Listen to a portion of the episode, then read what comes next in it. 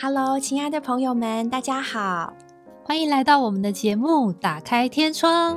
我是王宇，我是新梅。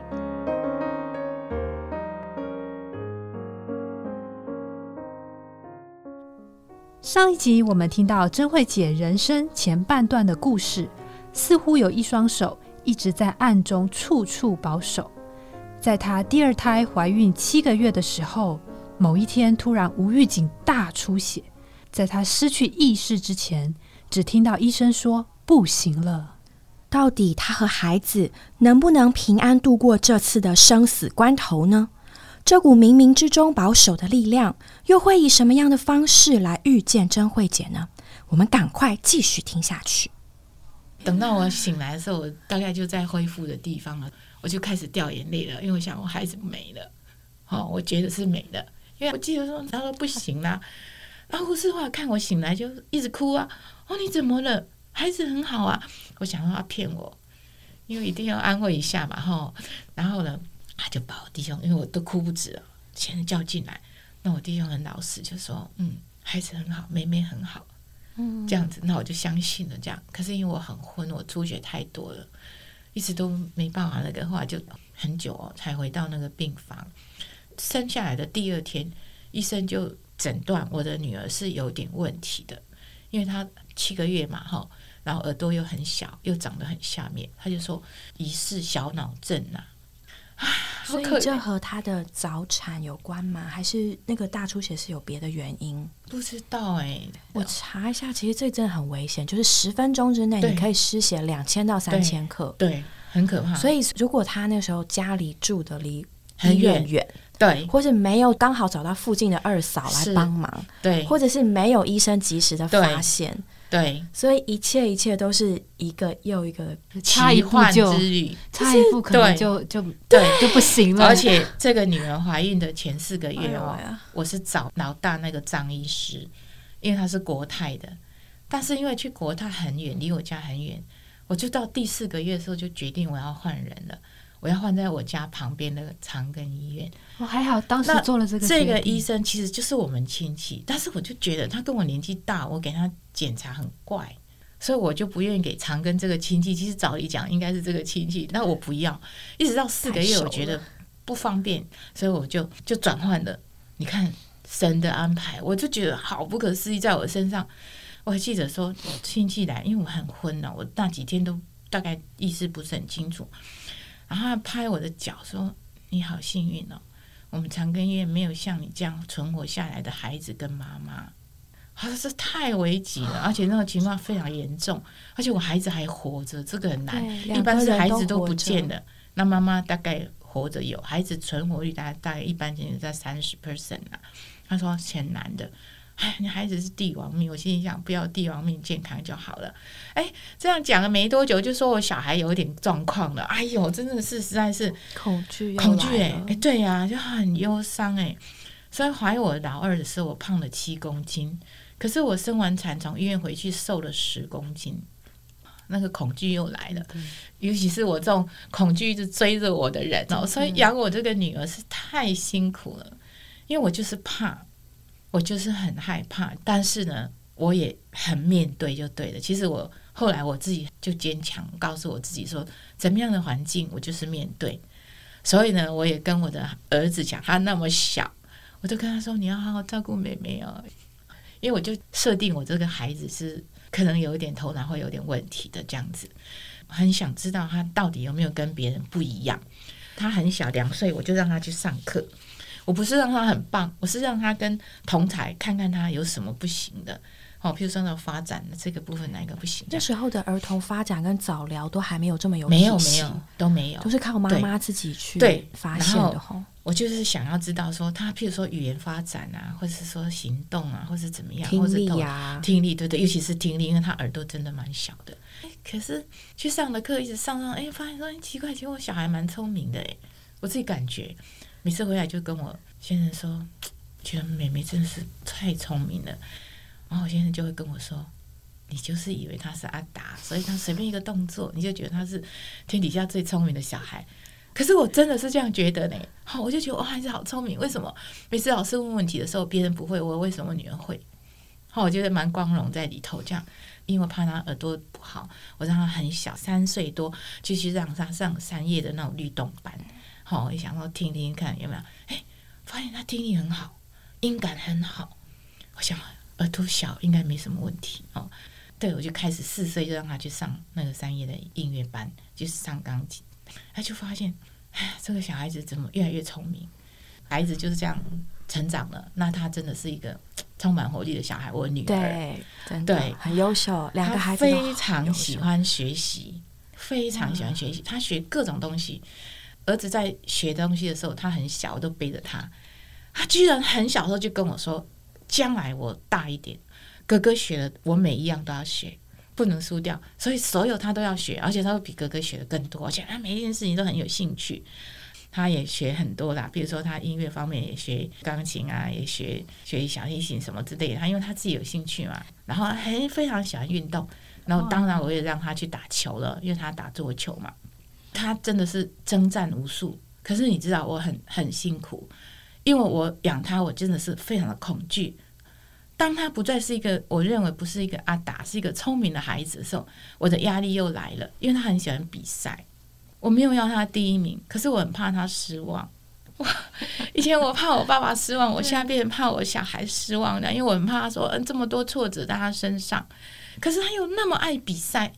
然后呢，后来当然也都有很好成绩，因为他很努力。重点是我也很认真的一个妈妈。然后有一次三年级的时候，他去比赛全国的，就是有一个国语日报杯，很厉害，他弹的很好，老师也都说他很强。然后呢，因为中间我们训练都很很缜密的，每一天的练习都是拍摄影下来，拿下去跟他讨论，跟老师讨论，哦，他到底怎么样？这样到了最后，真的一直筛选，筛选到最后总决赛，在南门国中比赛，那个礼堂很大，然后大概只有十五位吧，十五位的最后的筛选出来的人，听众很多，观众很多，比赛的人都坐在第一排，然后我们家长一定要在后面这样子。然后呢？哎，奇怪的，为什么第一个人上去一号的时候，怎么直进曲跟我选的不一样？第二个人的时候也不一样，但是第一个跟第二个人是一样的，我就开始想说啊，我选错了吗？我看错了吗？因为他有公告啊，对对，那我那个谱是我去买的啊，因为老师很忙啊，他说叫我，因为我很谨慎的人啊，然后我就选了。到第二首的时候，我就问隔壁的一个妈妈说：“你小孩是不是也来比赛？”她说：“对。”我说。直进去几首？她说一首。哇，我选错了，我女儿选的不是她那一首哦，看错了。嗯，《流浪者之歌》我换成《流浪者之舞》还是什么，我忘记，就是名字很像，就最后差一个字。然后我就看到我女儿在前排一直回头看我。这老师有点夸张，不不会不会夸张，因为老师很信任我，我们是很好的朋友。他很忙，他非常的认真的在给我孩子推动很多年，因为我小孩就是一直都在身经百战在比赛嘛。对啊，啊，结果我女儿一直看我，那我就知道了，她一定也在想为什么我的选的不跟人家不一样？因为你自选曲自己选没关系，指定曲不行啊。后来我就叫那个服务的学生我说你去把那个穿什么衣服的小妹叫过来。我女儿过来，我就抱她说：“妹妹，指定曲有两首，你不要怕。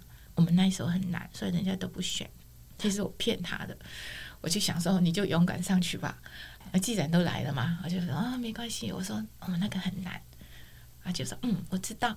他就逃过回回去坐在台位置上。然后五号，我记得他上台的时候，哇，还笑盈盈的鞠躬，就一弹。”那下面的那个裁判都交头接耳，交头接耳这样，然后我女儿很棒哎，她弹完以后又把自选曲弹的超好的，然后就下台了。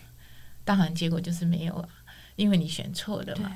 哎呀，散会的时候到那停车场，我就抱着我女儿痛哭。我心里想说，妈妈真是对不起你哦，怎么这样，这么疏忽啊？我说看错了，哎。你知道我女儿三年级，她就拍我说：“妈妈，你不是说过程重于结果吗？”啊，还有我哭的更伤心。结果呢，我一直哭。其实我每次哈到我家之前，都会经过一个地方，就是贴着墙壁上就是“神爱世人”。然后那时候我就讲，太伤心了，“神爱世人”也不顾了，就就这样就过了，就回家了。以后可是你知道那一天晚上，神来了，有一个人跟我说。叫我去找神呐、后来我真的信主之后，我在想说，哇，创世纪不是讲吗？人啊，你在哪里？神真的来叫我要去寻找神，所以呢，第二天醒来了，我就马上跟我先生说，我们去找神。我先生笑了，他说去哪里找？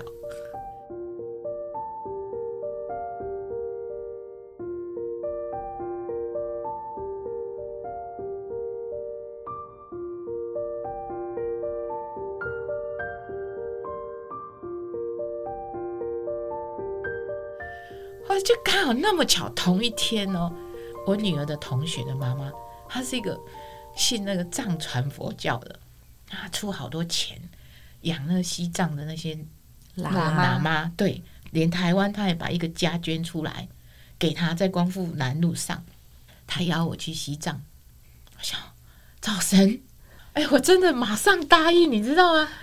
就因为那个梦，对那个梦，但是很巧，第二天那个妈妈就因为我们很熟嘛，就是彼此都是孩子是同班，那她生两个双胞胎，她，就跟我女儿很好，这三三个人是好朋友这样。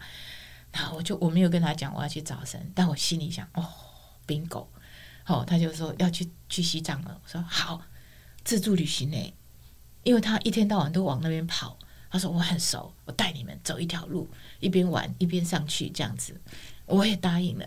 所以呢，到我们出发前，就是我知道，就是我们家四个，我哥哥、妹妹还有我先生，哈、就四个人，然后还有同学两个加妈妈，就七个人。就到了机场的时候，发现八个人多了一个人，就他妈妈，我那个同学的妈妈的妈妈叫阿嬷，阿嬷七十岁，很胖。那他就跟我说，因为妈妈吼，我一生到嫁人到现在都没有带我妈妈出国去，她先生不准她帮娘家。然后呢，他说，我觉得妈妈年纪那么大了，我应该带她出去。第一次他带他妈妈，其实他妈妈才刚出院，后没有多久，我们就上西藏去了。哇，遥远的地方还自助旅行，到西藏，在山上五千多公尺的地方，大概哦住了十五天啦，应该没有错，前头两个多礼拜。孩子好开心哦，骑马都在上面骑马，因为那个喇嘛家哈、有那个不是喇嘛是活佛，不是喇嘛。这一家有点奇特，在当地就是一家出两个活佛，所谓的活佛。我们的这个朋友就是大金主啦，哦，然后所以他对我们很好，我们跟着受贿，我们就在草地上搭帐篷哎、很高的绣花的大帐篷，这样孩子好开心啊！那个牦牛，哎，对 对呀、哇青康藏高原，对你知道那个那个草原上啊，那牦牛粪好大坨哦，我们都在上面跳，因为到处都是，到处都是这样子，你在那样隔着跳，意大小便，对对对，然后呢，后来就上面两个礼拜这样子。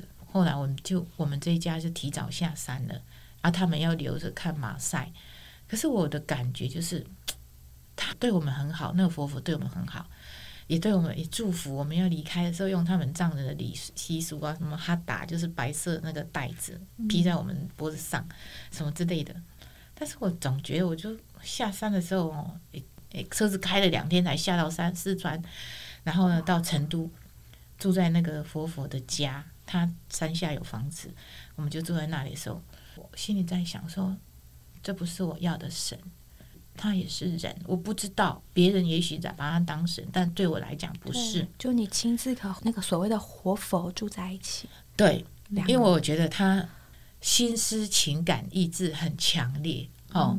譬如他们也会想一些两兄弟都是所谓的活佛，可是他们也有彼此之间的竞争，真哦，类似这种的。然后他们因为当地的生活非常的贫困，可是他们很爱佛佛，所以他们一看到佛佛就一生很难得一见嘛，所以一坐下来钱都掏出来，好旧的钱哦，他前面就有很多的钱这样子，就是给佛佛嘛，就等于奉献的意思。可是我们在山下住的房子也蛮好的，我心里就在想，这跟我想的神有点距离，这样子哈，因为我想我的这一个旅程里面，一生的这个奋斗这些年里面，太多不可思议的，以前我都叫做奇迹，后来我慢慢就觉得说，嗯，不是呢。我觉得我有一个幸福的家，是我后面有一个神在后面支撑我这个家，只是我不知道神是哪一位，但是确定这不是我的神。因为呢差异性很大嘛。后后来我就回到台湾了。嗯，那你的朋友还留在山上吗？对他们留在山上等那个马赛结束之后，大概也哦差没有多少天。但是呢，我们回到家哦，弟兄正在整理东西的时候，整理影片的时候，诶，电话来了。然后呢，那一头就是西藏打来的电话说，那朋友跟我说，我妈妈死了，他妈妈死了。啊，在山上。对，因为他们他们也要下山啊，下山要两天嘛，因为那很高的地方，那路很难走。结果他们下山四个小时之后，就是他们那中间想要吃饭嘛，哈，山里头也有简单的，而且他们下山，因为他们是出了很多金钱的人，所以佛佛有陪着他们下山，在车子里面这样子，他们就找人开车嘛，哈。那我们不是，我们当然是自己下山了。然后呢，他说他妈妈在上厕所的时候，因为那都很简陋的地方嘛，然后他妈妈他把他扶起来，说妈妈脸很白，啊，一直流汗。他说妈妈你怎么了？就他妈妈就在他跟佛佛面前就软下去了，然后他妈妈就走了。然后后来怎么办呢？因为都没有办法想急救，山里头也没有啊，或者是有开车，他知道佛佛知道哪个地方有简易的急救站，那去也无效了嘛。后来他妈妈就在山上，就又回到山上，然后就用天葬。我们不能领略这种，啊但是我对。想藏人觉得这是一个很神圣对吧，我们不知道哈。反正他的妈妈是最后也是用这种方式，那时候我就更加觉得说，这不是我我想寻求的这样子。那时候我女儿是三年级嘛，然后到四年级的时候，那个暑假我女儿就到美国去参加夏令营，在那一年她已经当选了青少年的桌球国手，在台湾，她去参加美国夏令营八个礼拜，可是这中间呢，他那时候兴致勃勃，居然去拉斯维加斯，因为那时候的那个美国桌球公开赛在那个地方，然后呢。我女儿就去参加，而且挑战，她才十一岁，她挑战十五岁，识，她拿冠军呢、哇，真的好厉害哦！艺高人胆大真，的，体然后呢育又好，音乐又好，然后最后呢，他就跟我电话中跟我说：“妈妈，我想要留在这里。十一岁，”对，还不到十一岁，应该十岁多。然后我都吓呆了，我想说，嗯，这是我的命哎、我呢，他那么辛苦生下来，他都他没有离开过我啊，然后我们一直陪着他去比赛啊，做什么都就给他照顾的我也不自这样啊哈。他怎么要这样？因为我也不可能放弃，因为我个孩子儿子，还在台湾，哥，我还有工作啊哈。那后来我就想，啊，这怎么办？就跟我先生两个人就把他的冬天衣服整一整，款了一包就去美国了。想说真的吗？哦，虽然觉得说去看看到底是怎么一回事，啊，结果他就很开心跟我说：“妈妈，我喜欢在这里。”我说为什么？他说：“妈妈，你知道吗？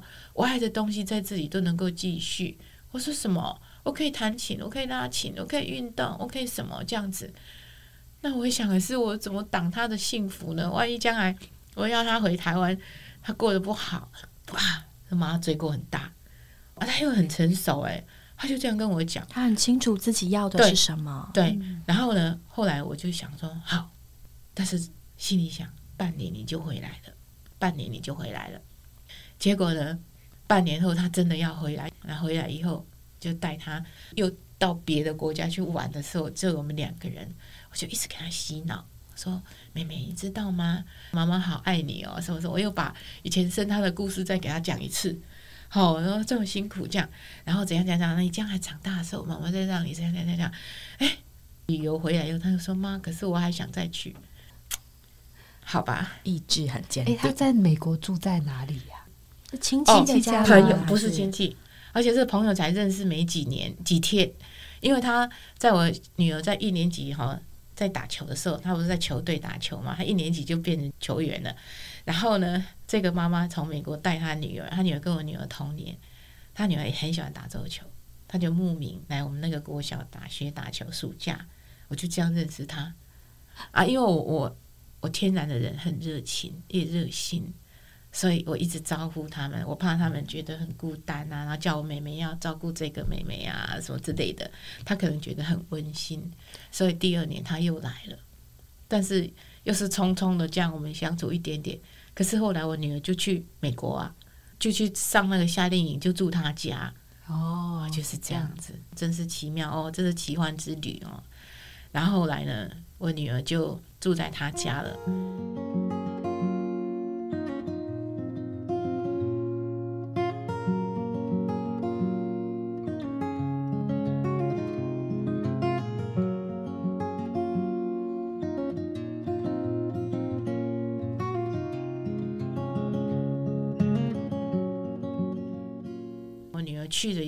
多久，我儿子呢考大学，烦恼又来了。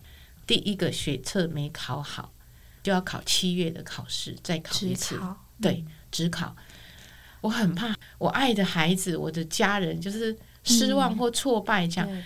那因为我我这个孩子很认真，我那老大他也考试考得很好，他读的学校也很好，他又读那个学校的资优班。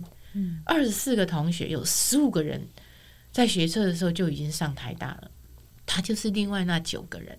哇，好愁苦哦，真的很愁苦。对呀，我很怕。然后我觉得他意志很消沉。所以因为这样，后来我就想一招，因为这个孩子很敏感，你也不能正面鼓励他，他觉得说妈你在同情我还是什么？我不要你的同情。对对对对对。可是你明明看出来这个孩子怎么突然间好像读书都不起劲了，这样，我就做一个决定，我就从我民生社区的家搬到台哥大，就台大旁边那个台哥大的老师宿舍。那因为我的想法是说，想鼓舞他振奋。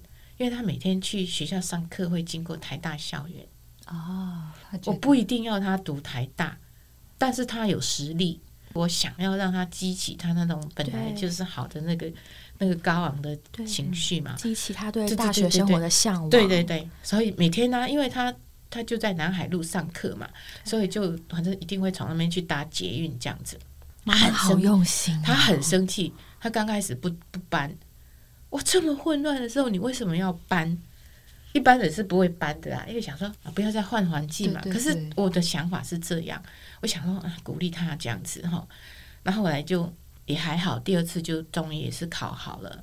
然后那一个暑假，我们就三个人就飞到美国去跟妹妹一起。但是真的，我就说我这个妈妈就是一直都不释放，我真的是一个超苦恼的人。嗯。后来就刚好这个姊妹一直很照顾我的这个姊妹住德州，一直邀我去她家，我就想，好啦，反正她也力邀嘛。可四个人的飞机票又蛮贵的，姊妹很好，找了一个阿 K D 亚的一个姊妹，也开旅行社，又给我们找了一个三更半夜的一个机票，很便宜啊，啊就去了。好，我就是真的是一只手一直在那边为我们这个家开路了。然后呢，就那天晚上两点多到的那个机场，姊妹开车来接我们。然后呢，姊妹呢忘了带 GPS，就下车的时候就就下错了，就迷路了。三更半夜好黑哦！哎呀，这个姊妹我第一次见识到，她就一直呼求：“哦，主耶稣，哦，主耶稣！”而且好安静，好宁静哦。她说：“你不要怕，因为我们都吓醒了，我们四个人本来都在睡啊，怎么？”阿姨走错路了，三更半夜回不到家了，又黑，对，很黑。那我朋友又路不熟，怎么办呢？因为一下错一个交流道了嘛。然后呢，他就说没有问题，主会带我们回家。我心想有这种事，因为那一天我记得是好像是礼拜六，可是礼拜五那一天前一天我们还才去走那个美国的那个十号公路，我们去一个沙漠的一个 Outlet，那是。妹妹住的那个阿姨的家，阿姨开车带我们去买东西，也一样迷路了。那是下午两点，哇！这个阿姨一迷路以后，慌张到不行。到我们，我后来我们就说，先下去，先下去。我弟兄来开车，他都已经慌乱到都不行。面对这个问题，哎，第二天我们在三更半夜，这个姊妹。哎，这个学姐怎么这么的镇定？镇定，同样是迷路哈，同样是迷，而且这个是在三更半夜的时候。然后我就心里想说，因为感受很深嘛，前一天跟今天这样，后来终于到他家了，哦，真的找到了，然后加油，他还很很高兴说，安静一点，我等一下去拿那个那个什么枪来，因为他们家兔子很多，兔子都吃他家的花跟草什么之类，他要吓他啊，别动。我打给你们看，哎，超好笑的，你知道？我就心里想说，什么世界怎么有两个人？哈啊，怎么是这样？跟你讲，我女儿三年级的时候，我们去西藏；可是四年级的末的时候，我们去美国。这么凑巧，一样都是十五天，我们也在德州住了十五天。哇，都是不一样。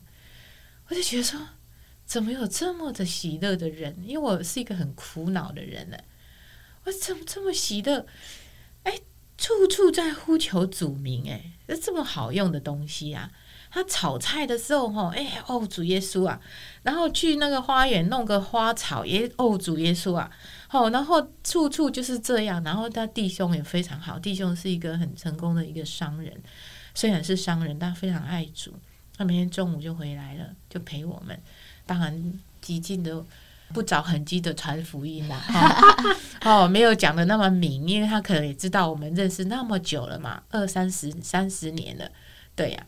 然后呢，弟兄也跟我弟兄很有交通，这样哈。那我就心里想说，这么样的世界，我我这个几十年来的我的困难哦，就在苦根，就是在这里。为什么我看到我的这个学姐怎么这么喜乐？到底问题是在哪里？好，他的他的点在哪里？哎，就是给我的感觉就是呼求主名。嗯，我那我我我不敢呼诶，因为我觉得。我不是我不知道哎哈，因为他也没有叫我呼啊哈，我也不敢。可是呢，有天中午的时候，因为他们家旁边环境很好，有条河，我就走在那个河的河体上面，这样一直在走。我就突然间，我想我呼呼看。第二次神来了，第一次是我女儿在三年级那个钢琴比赛失败的那一个晚上，神来了。第二次，我真的一呼求。神真的来到我的里面了，我就觉得很奇妙。突然间，我所有以前我不知道的东西，我觉得是奇幻之旅的答案有了，就是一只手，那个手就是神的手在里面带领我。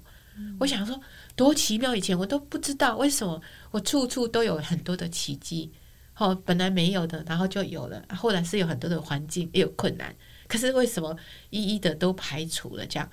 哎，奇怪！就在我走路的时候，我就不知道我我应该是流很多眼泪，可是我就在那个一直走的过程里面，我把我从小的事情，好像电影这样一幕一幕，我就说哦，原来他都有答案的，这个答案就是神。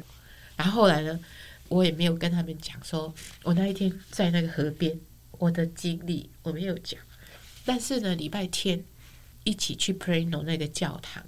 然后刚好呢是有那个结婚聚会，然后在结婚聚会的时候，就好像有一个记得是一个墨西哥籍的一个弟兄，然后跟一个好像华人的姊妹结婚嘛，哈，然后他们就有很多人在那边做见证的时候，然后我就记得说，在做见证的时候，讲到这个以夫所书说，神在创世之前就拣选了我们，我第一次在想，哎。这句话让我有点触动。我说：“真的吗？我没有信主哎，那原来是圣经上应该是有这样讲到。我是这样想。后来呢，我回家了，回到他家以后，就赶快把他家的圣经拿出来，我找找看，因为我也不知道，我知道是以弗所书，但是我不知道在哪一节，我就把它看一下。说哦，原来是这样。借着基督把这个属天福分都给了我，我才知道说。”我这么幸福，有这么样的东西，其实都是一路神在保守我的。但是我也没有跟任何人交通这件事，我也没有跟我弟兄讲，都没有。后来呢，在离开的时候，姊妹依然送我们更多的书包，弟兄是一叠这样子哦。因为他们他说，哎，我们家都不需要，他就这样故意这样讲说，帮我们清，帮我们清。弟兄就提了一叠，我们在从德州，嗯。然后从德州出坐飞机回来的时候，然后又到洛杉矶住了几天。可是，一路上在飞机上，我弟兄就拼命看。然后呢，又回到台湾的路上，弟兄也一直看。哦，所以当时他也有兴趣。对。后来我们就回到台湾了。回到台湾的时候，我心里想：哎，这个姊妹有一个托付，哎，他跟我说：哎，如果你想要现，你想要找教会的话，我给你电话。然后她看我住最近的嘛。那我那时候住在台科大宿舍啊，他说嗯，那我想是九会所离你住最近，所以我把一个电话给你，一个弟兄的电话给你。我说好啊，啊回来台湾奇怪呢，好像没有做这些事，怪怪的。我就打了电话，就是财弟兄，然后呢很快速，我星期三打，礼拜四财弟兄就来了，朱弟兄也来了，还有朱姊妹也来了。我记得在我们家的客厅，哦，我好像小学生，我跟我弟兄两个人好紧张，心里想，哦，长老有多老？哦，然后他们很客气的哈，讲讲讲很好啊，这样这样啊，什么之类的这样，然后就说，嗯，明天星期五哈，有一个小牌在一个弟兄家，你们要不要去？因为我跟我弟兄都是很很客气，不好意思拒绝人的人，我们说好啊，这个不知道小牌是什么，那天晚上就去，就依约就前往了。那他很喜乐啊，因为吃很多东西。但是重点就是诗歌不断，什么也没读，就是一直唱诗歌，就觉得那一个晚上很喜乐。对啊，然后就很开心就回家了。要回家前，诶，有一个指示来了，说明天是礼拜六，有一个福音聚会，那个是专门为起初的台大新生的福音聚会。我心里想，哦，太好了，我儿子刚考上。那他就会去了，哈，我也觉得很高兴。然后呢，回来的时候，我儿子已经睡了，因为他很乖，我就知道他一定会听我的话。第二天早上，我就说：“哥哥，今天晚上不要有事，因为六点半有一个福音聚会，在哪里哪里哈？那你去参加。”他居然跟我说不要，第一次他拒绝了，他说我不需要。他很少很少这样，不要不要，很少。我儿子连跟我。口角斗嘴都没有哦，从小到现在。但是这一次他是跟我说：“妈，我不需要。”他就讲：“那我也不行，怎么样啊？”那很苦恼，怎么办？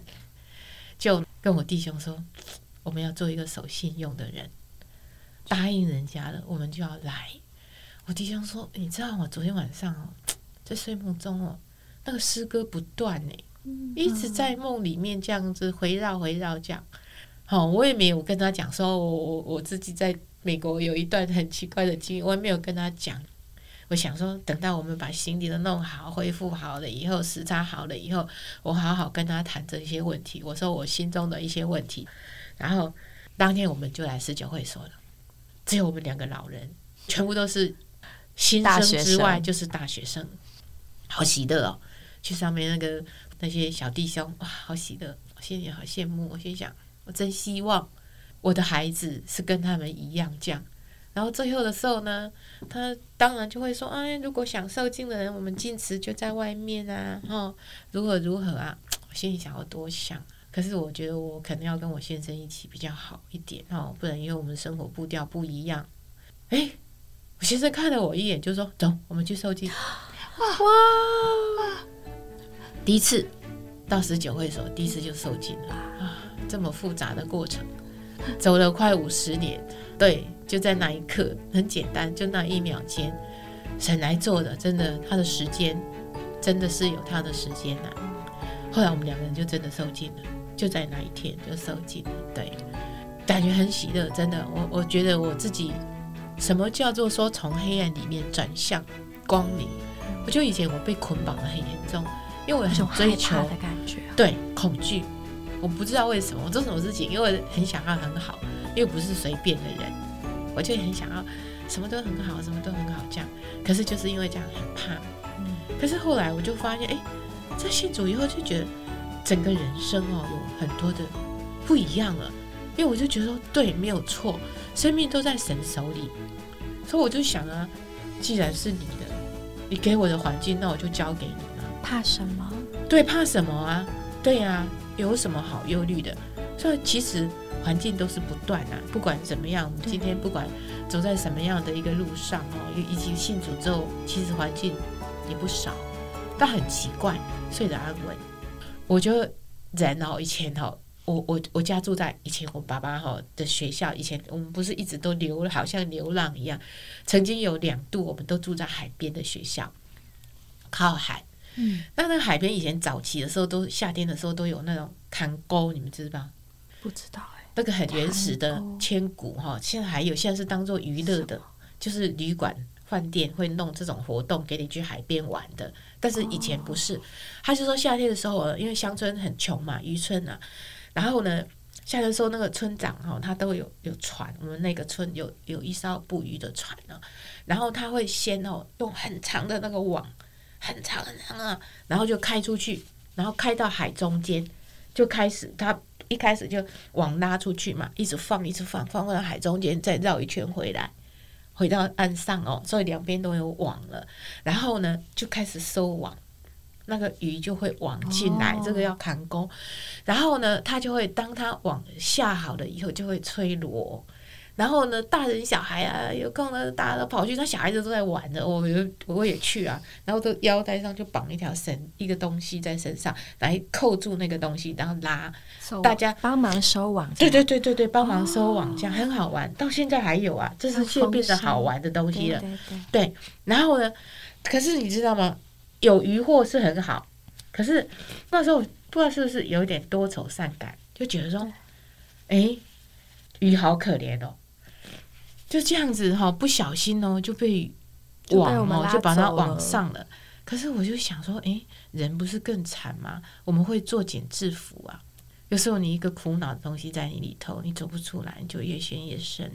那你可能比那个那一些被网住的鱼不是更惨吗？就人没有办法脱离这种我们的天然里面的这些东西。可是我真的，当我觉得嗯，我信主了之后，恍然大悟以后，我就知道哦，原来我生命里面做主的、做王的人是谁。他既然照顾我一生，那当然我的一生我就是交托给他。对呀、就觉得说，哎，生命是不一样的，有主真好。嗯，那，所以你的的紧张啊、谨慎啊，甚至是不释放愁苦的这个生命，就整个完全改变了对，很奇妙。啊！我觉得是在我我呼求主名的那一天，我找到的。我知道我以前一直在，因为我一直在寻找，我想要寻找神，只是我不知道神是谁。所以我现在其实我也很珍惜，我觉得我错过了太多的时光了，真的要赎回光阴的。真的有时候想想，哎、真的应该常常传福音。嗯，对，对啊。那七年求子的过程，慢慢求子路，其实就变成后来积极的寻求神的一个关键，然后才发现，哎，不是，不仅是我们在寻求神，这位神也在花了快五十年的时间对，在找我们。真的对呀、而且现在在真慧姊妹的脸上看见的，真的是一个喜乐绽放的一张脸，哇，完全想象不出她以前是一个很这么愁苦、这么紧张的一。我和真慧姐来往的时候，常常会听到她说：“啊，没有关系啦，感谢主，就交给主。”真的，而且真的是满了喜乐。然后她也很喜欢孩子，所以你看到她就是一张就是喜乐的脸，成为她当初所羡慕的那样喜乐的人。没错，感谢主啦，真的有主真好。嗯今天的故事实在太精彩，太精精彩了。我相信会给听众，还有也许在同样的过程当中在寻求的听众们，都会有很大的鼓励，很大的激励。对我们走的每一步路，其实都不是枉然的。对，是，对，我们在靠近神，神也在靠近我们。对，我们在靠近我们所寻求的，哎，我们所寻求的这位神，他也会来找我们。对，真的是一个很宝贝的迷失小羊奇幻之旅。对，是，终于回家了。迷失很久。那我们今天的节目就到这里，谢谢各位的收听，我们下周再见喽！谢谢张慧姐，谢谢大谢谢家，谢谢你们，谢谢张慧姐是拜拜拜拜，拜拜。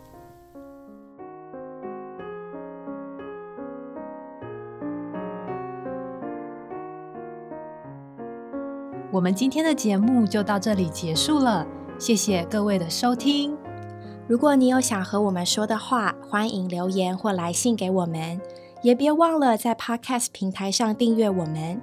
我们下周再见喽，拜拜拜